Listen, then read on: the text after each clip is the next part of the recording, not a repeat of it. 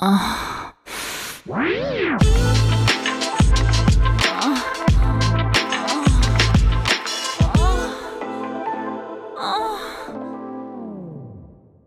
áudio que você ouve a seguir contém descrições picantes de atos sexuais.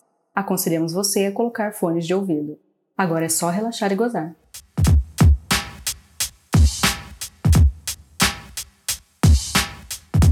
Eu mal podia acreditar que aquele era o casal com quem conversava há um tempinho já pelo WhatsApp.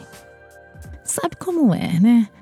Nem sempre as fotos correspondem à realidade, mas dessa vez a realidade era muito melhor do que a fotografia.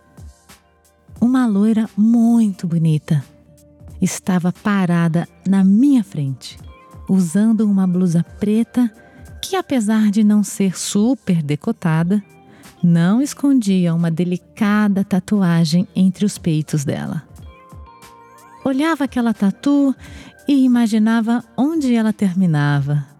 Imaginava como seria dar um beijo naqueles peitos lindos, em cada um deles, enquanto minha mão apertava um por um. A imaginação ia longe e, por vezes, eu me descuidava da conversa, que não era ruim, pelo contrário.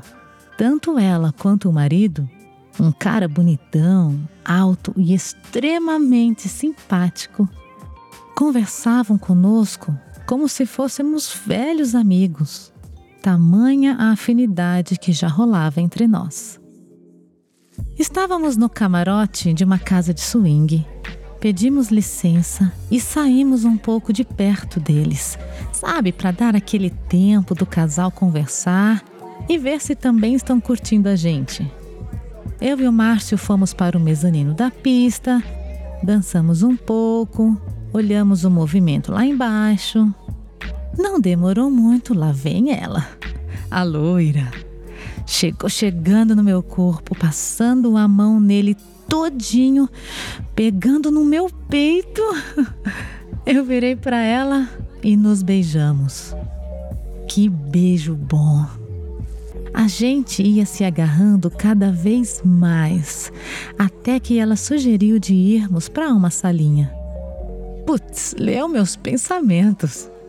E na boa, eu nem perguntei se o Márcio queria ir ou não. Depois de tantos anos juntos, sei direitinho qual tipo de mulher que ele gosta. E a loira era exatamente o tipo preferido dele. Saímos à caça de uma salinha na parte reservada da casa que pudesse abrigar quatro sedentos por sexo e encontramos uma pequena, a menos pior que estava disponível naquele momento era pegar ou largar. Pegar. Vai que enquanto a gente espera o tesão abaixa, né? Nem pensar, ninguém queria perder aquela oportunidade. Nós quatro entramos numa salinha apertada, mas a gente nem ligou para isso.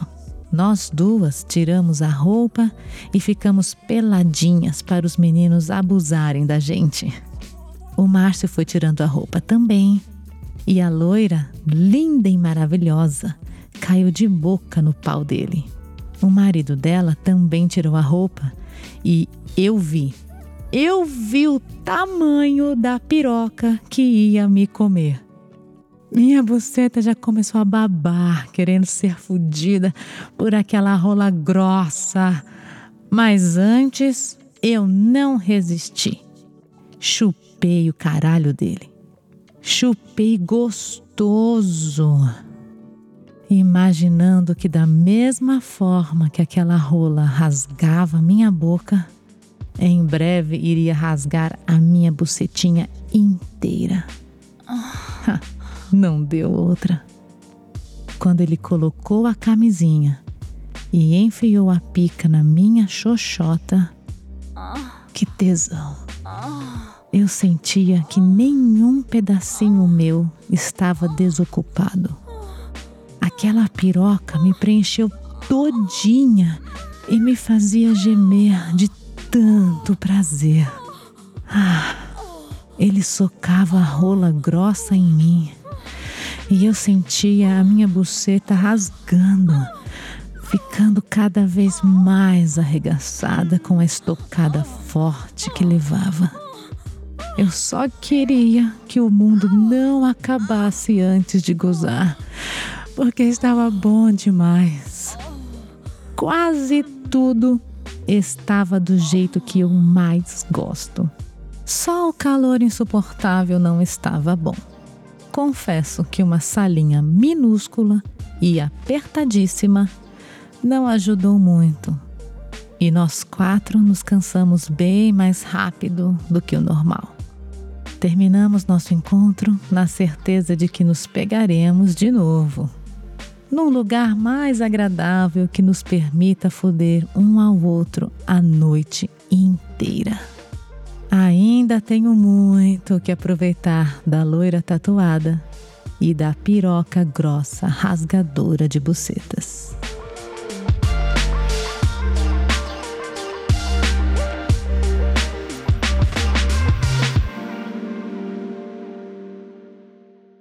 Ah.